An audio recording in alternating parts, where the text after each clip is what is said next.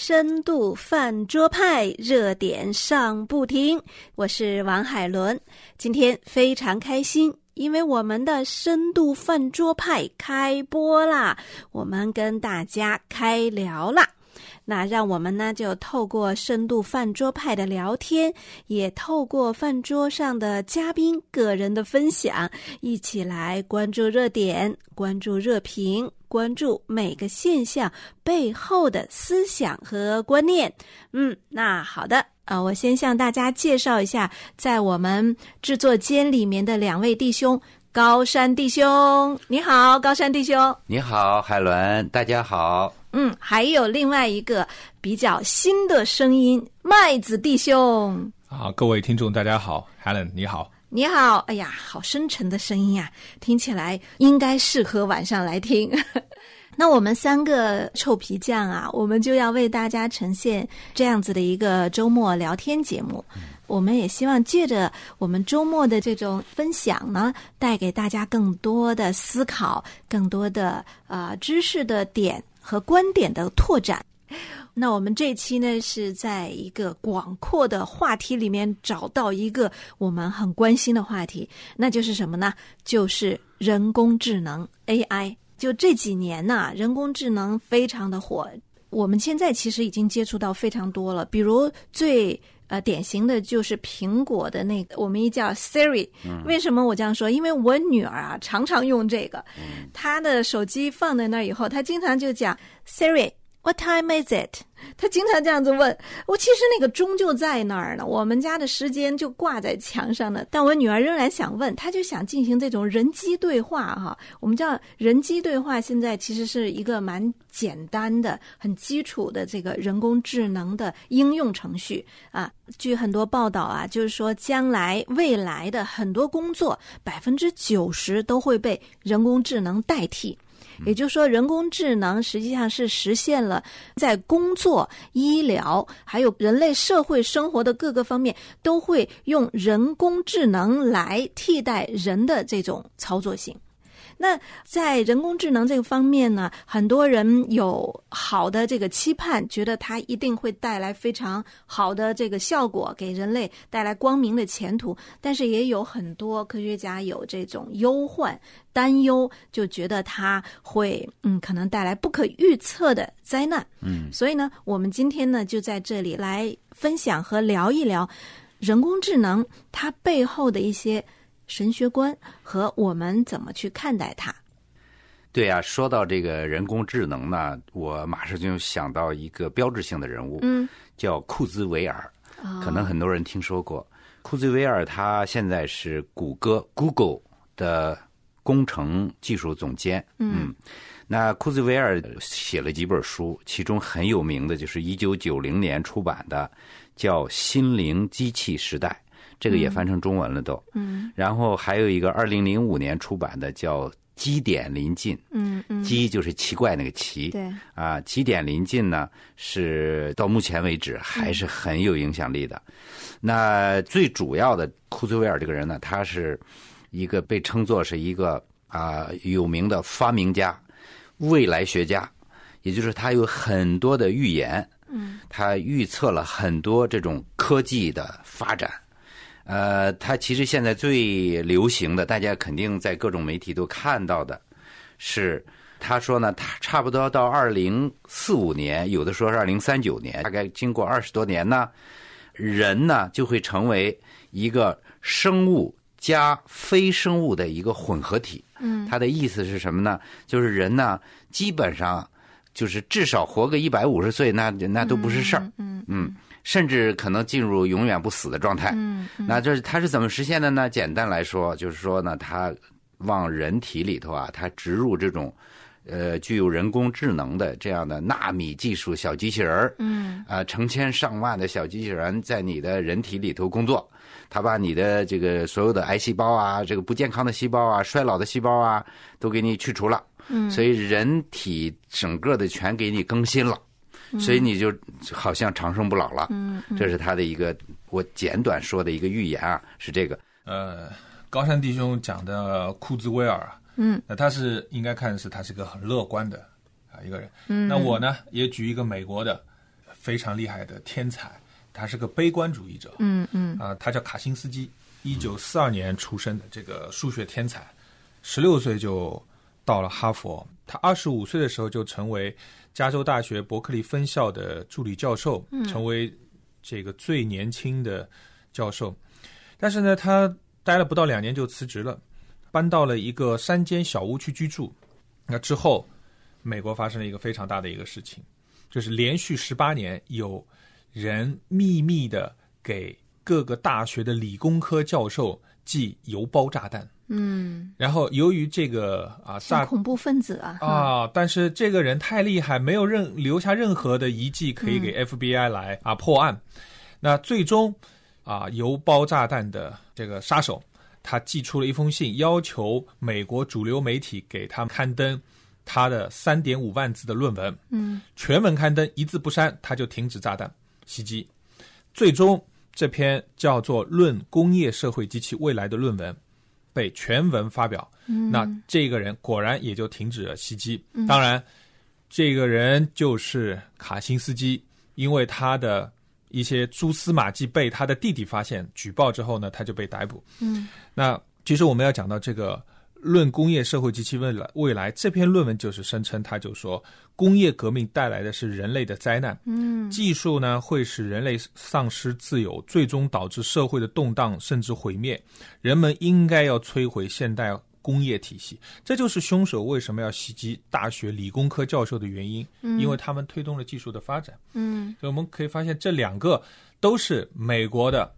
这个天才。对啊，都是科学家，但是他们持的观点是完全相反的。嗯嗯。那对于这样的一个新生的事物，这样的一个发展这么快的、这么迅捷的，而且一定是将来社会发展的方向的这样的一个事物，你是怎么想的？你的观点？是因为我举了这个负面的例 子，所以呢，这个首先面对的问题就得让我来回答。嗯啊，因为如果好，那当然大家很享受就可以了、啊嗯。那呃，我想从工业时代来讲吧，嗯那机器跟人比的是可能是智商啊，包括到目前为止还是在比智商。呃，自从阿尔法狗第一代把那个李世石这个嗯对对围棋对高手打败，然后第二代阿尔法狗把第一代的阿尔法狗彻底打败之后呢，我觉得人类在理呃智商这个层面上呢，就基本上不要再和啊没有没有这个可能和这个 AI 技术去比了。那你的智商是肯定是嗯，超不过他了嗯。嗯，对，那现在的 AI 技术呢，在发展情商。嗯。啊，它以后当机器人也拥有非常复杂的情感的时候呢，那么这个时候，我想，这是未来的人要面对的问题。他在情商层面也嗯无法来和机器来对抗。但是，我觉得作为基督徒，我们相信一点，我们还有灵商，嗯，就是跟上帝、我们的创造主之间的那种关系，这一种我不相信是机器能够超越的。嗯、可能我还比你还要往前提一下，我觉得情商他都没有办法达到，所以这个问题我们就进入一个什么讨论，就是人工智能它背后的神学是什么？它是不是真的能够替代人脑，呃，和替代人？嗯、从我个人来讲，当我看见人工智能的时候，实际上我我考虑到的是什么？我就觉得这个就有点像在圣经中，神说我们按着我们的形象造男造女，可是。搬到人类呢，人类理性的自负就成为我们按照我们人的形象创造人工智能。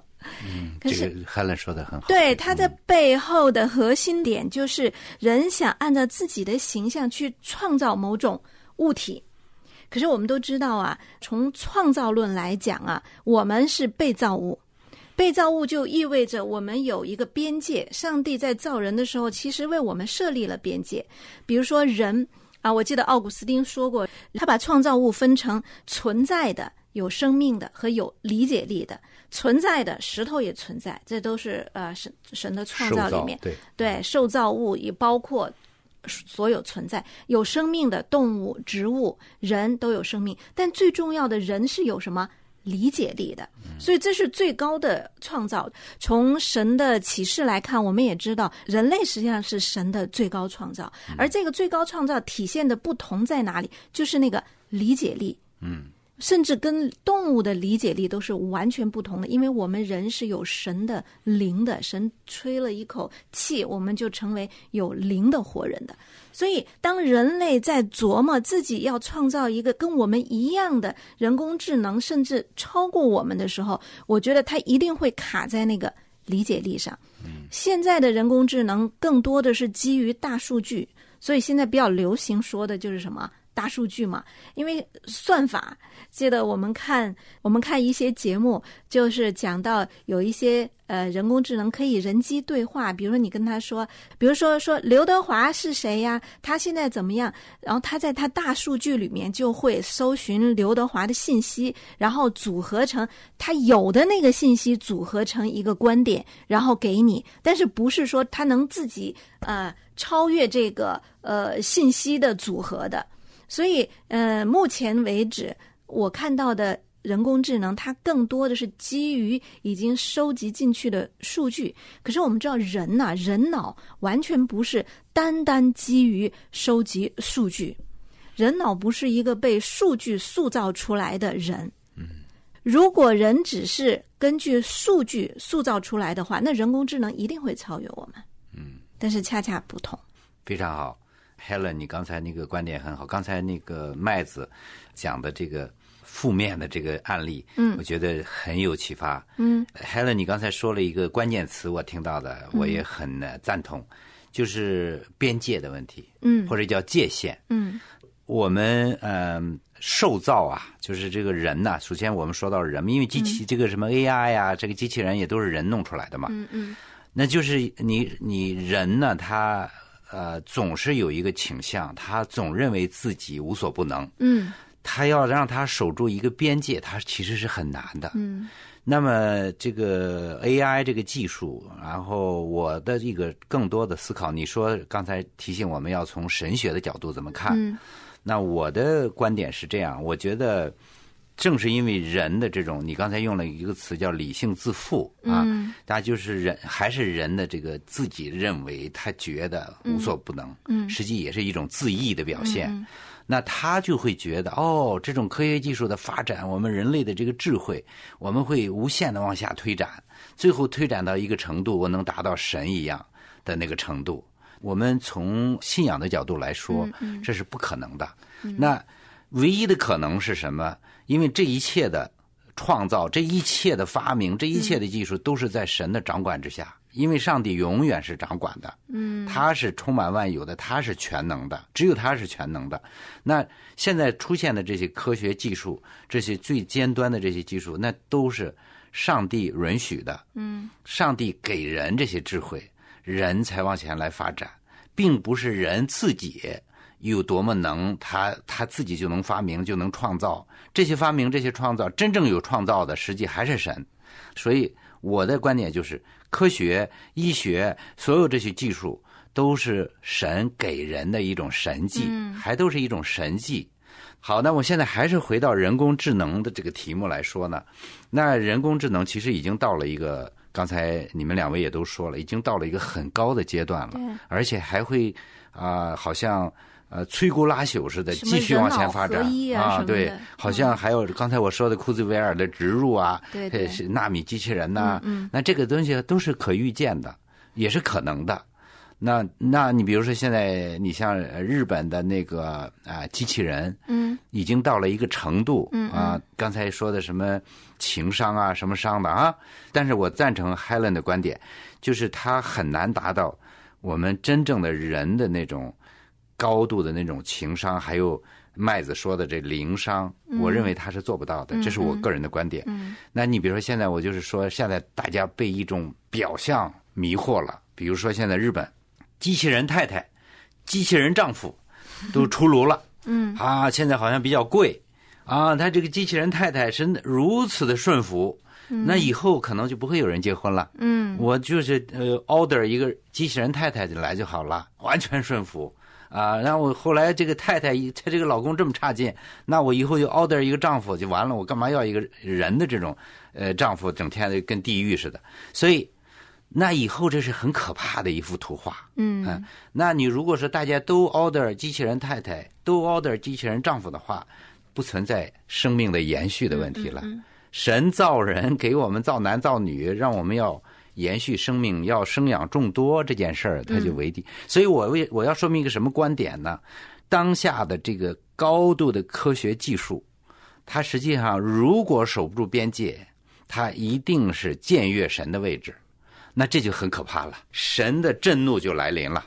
神的震怒来临了以后，最后到一个程度，那可能就进入那个启示录里嗯说的那些个结局就有了。所以我我本人对这个呃人工智能的未来的发展，嗯我虽然说库兹韦尔可能是一个相对乐观的人，但他毕竟就是一个科学家。嗯因为我跟他参加过一次研讨会，听他演讲过。嗯那我个人觉得他，嗯，不是乐观或者悲观，而是他纯粹从技术上做一些对预测而已对。嗯那个那次的研讨会非常好，因为当时是一个基督徒弟兄自助，嗯他是请库茨威尔必须得来，他是主、主讲人，因为他是最大牌儿。嗯但是他同时又请了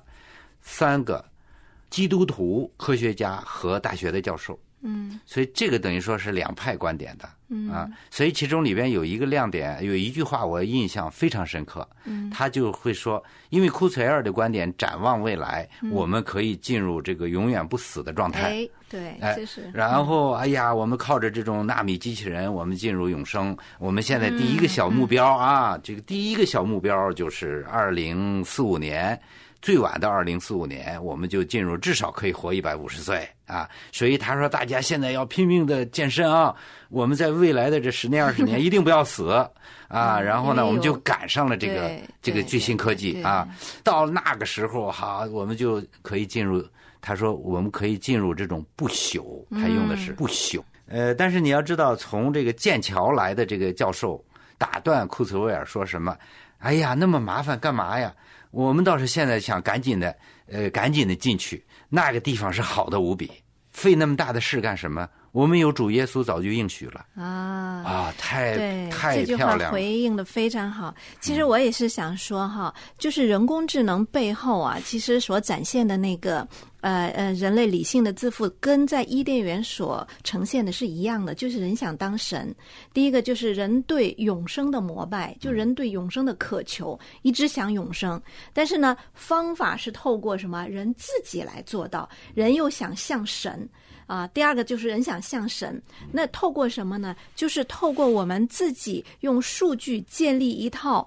完美的呃数据社会。使得整个社会就成一个乌托邦的，就是我们乌托邦的想象，就是一个人间就有了完美的社会，因为数据嘛，根据大数据设计和制造出来的。嗯，你可以看到本质，它背后都是伊甸园亚当夏娃背离神的那个场景的再现，想当神，渴求永生。是的，嗯，但是这是不可能的。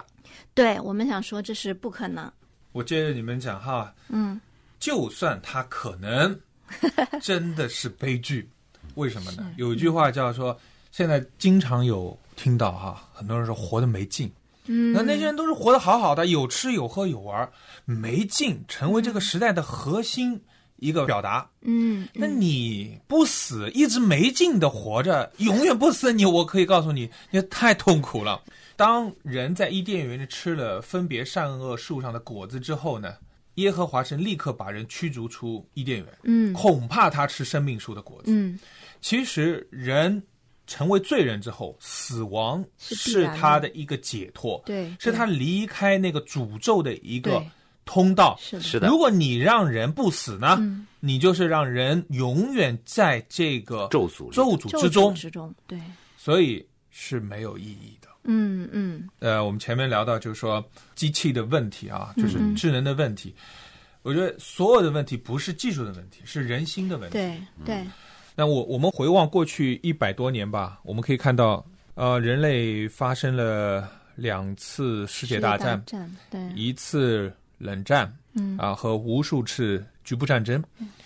那在此之前是什么？在此之前是工业革命。嗯那我们可以看到两次世界大战它的很重要的一个原因，对这个技术的发展对，技术的推动，然后人的创造能力、生产力非常的发达。嗯嗯有一度呢，在一战之前呢，啊，欧洲人认为这个世界呢已经发展到尽头了，嗯而技术也达到了最高的人类的巅峰。是那人类呢，即将进入一个最幸福美好的乌托邦的世界。嗯，但是没想到呢，人心的贪婪呢，使得这些啊过剩的产能。因为谁都有技术嘛，谁都想把产能最大化，所有的这些帝国都希望自己的产品卖到全世界，不要让别人卖，所以这些啊工业化了的国家开始发生了如此惨烈的啊两次世界大战。对，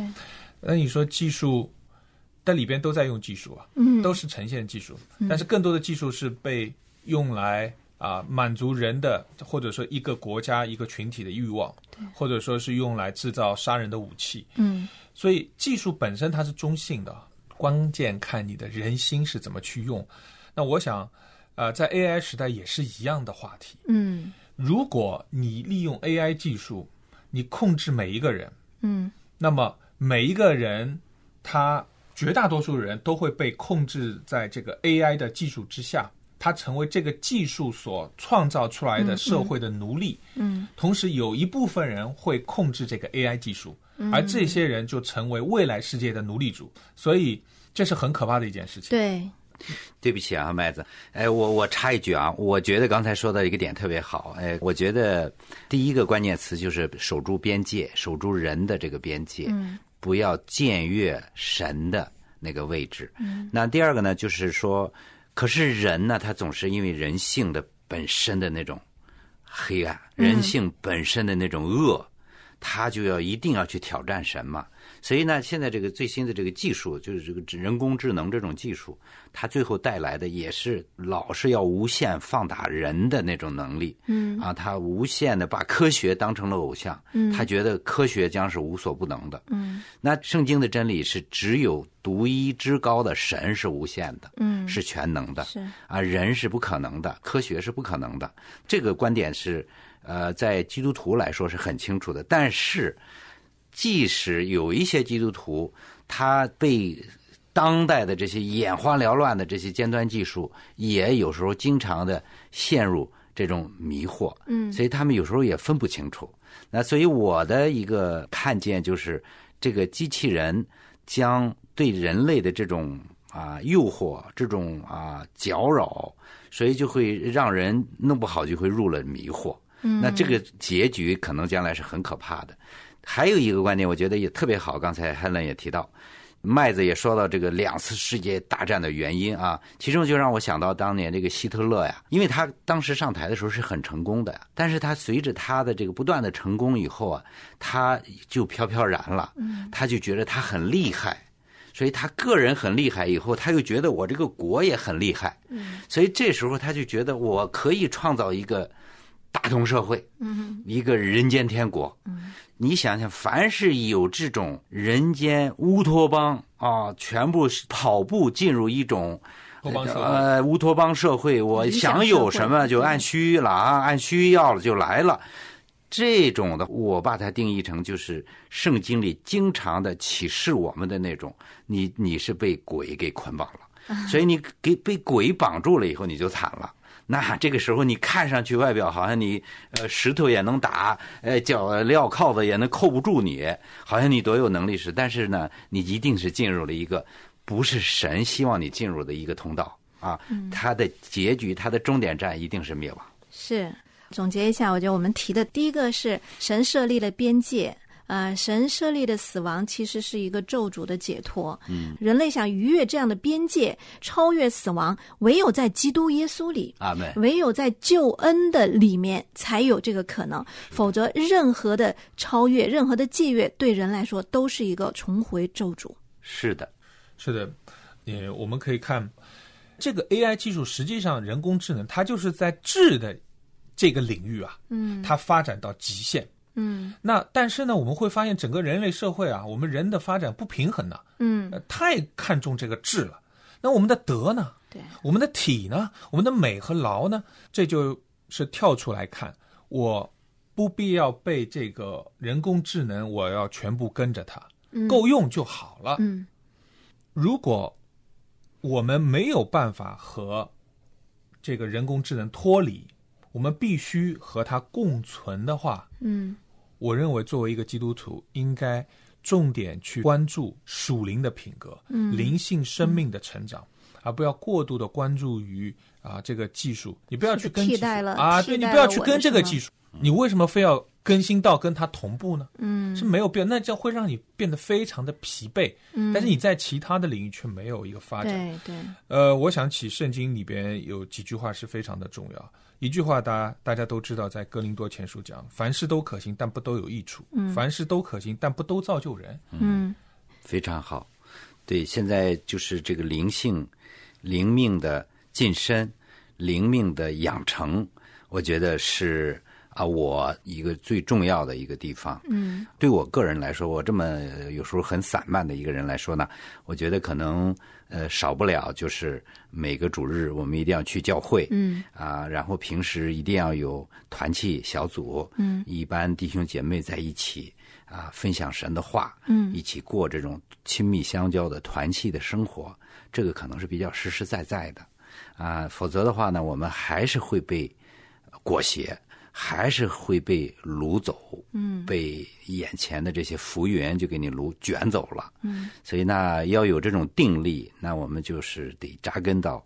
这个圣经上，因为我想，只有上帝的话，只有圣经里边写的那些话，真正的才能给我们带来这种生命的这种转化，这种彻底的更新。啊，我们说在基督里成为新的创造，成为新造的人，那个原文就是一个新的创造的话，那只能靠神的话，因为神的话本身它就是力量，本身它就是能力，本身就是可以带来超越性的改变。嗯，感谢主。所以圣经上告诉我们，日夜思想耶和华的话的人，那人变为有有福福。愿我们都成为有福的人。今天呢，我们对人工智能 AI 的讨论呢就到这里。那亲爱的良友家人，亲爱的收听的朋友们，你们如果有任何的意见和想法，想跟我们一起聊。针对这个话题，或者你们想讨论的话题呢，都可以给我们发电邮。我们的电邮是饭桌派的拼音 at 良友点 net，良友也是拼音汉语拼音良友点 net，这是我们的电邮。那您也可以给我们发短信到幺三二二九九六六幺二二，注明饭桌派来跟我们一起交流。嗯，谢谢大家。我们下一星期再带给大家更多的热气腾腾的热点。好，大家再见。再见。再见 Hey. Hey. Give you worship. Oh, oh. 哦，主的恩典是何等宝贵，主的慈爱是何等感